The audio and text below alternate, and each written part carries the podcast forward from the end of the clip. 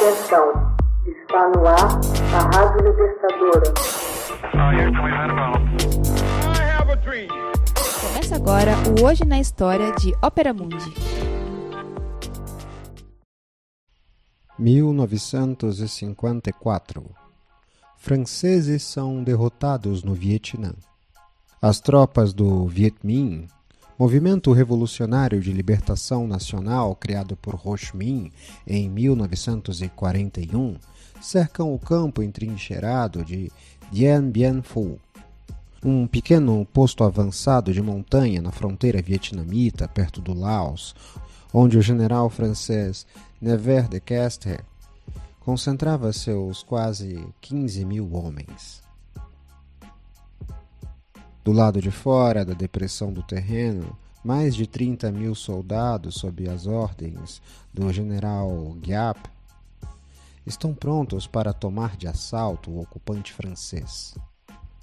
O sítio teria fim com uma esmagadora vitória dos partidários de Ho Chi Minh em 7 de maio de 1954, após uma resistência de cerca de 60 dias. Porém, uma vez que a base caiu em mãos do Viet Minh, os franceses se viram obrigados a se render. Os Acordos de Genebra, assinados em 21 de julho daquele ano, puseram fim ao conflito. A França teve de abandonar a totalidade do território vietnamita, enquanto o Vietnã foi dividido em dois. A derrota em Dien Bien Phu marcou o fim da presença francesa na Indochina. Em 2 de setembro de 1945, horas após os japoneses terem assinado sua rendição incondicional na Segunda Guerra Mundial, o líder comunista Ho Chi Minh proclamou a independência da República Democrática do Vietnã na esperança de evitar que a França reclamasse sua antiga possessão colonial.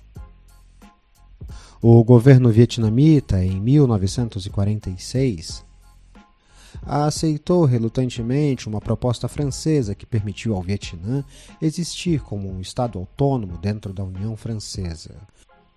Contudo, o conflito eclodiu quando a França tentou restabelecer o domínio colonial.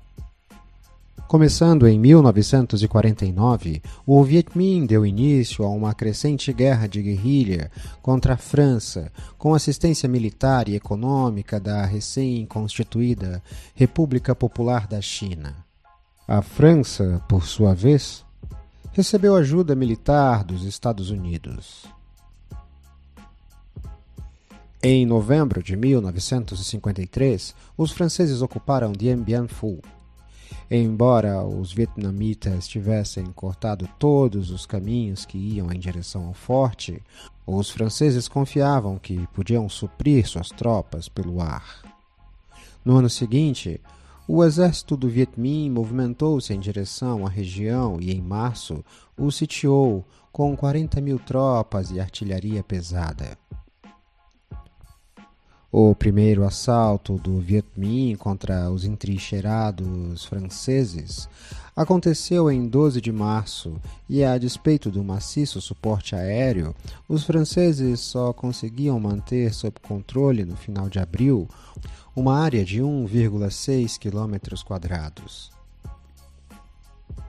Em 7 de maio, após 60 dias de cerco, as posições francesas entraram em colapso com a derrota colocando um fim ao empenho da França em manter o domínio colonial na Indochina. Os Estados Unidos não tardaram em preencher o vácuo, aumentando substancialmente a ajuda militar ao Vietnã do Sul e enviando os primeiros assessores militares estadunidenses ao país em 1959.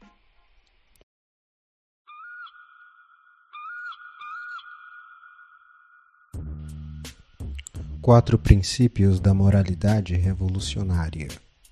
Ho Chi Minh. Lutar toda a vida pelo partido e pela revolução. Este é o ponto fundamental. Trabalhar com todas as forças pelo partido, manter firme a disciplina, aplicar corretamente sua linha e sua política. Servir o povo de todo o coração e com todas as forças, lutar com abnegação no interesse dos trabalhadores, mostrar-se exemplar sob todos os pontos de vista. Estudar com aplicação o marxismo-leninismo, servir-se constantemente da crítica e da autocrítica para elevar seu nível ideológico, melhorar seu trabalho e progredir junto com os camaradas.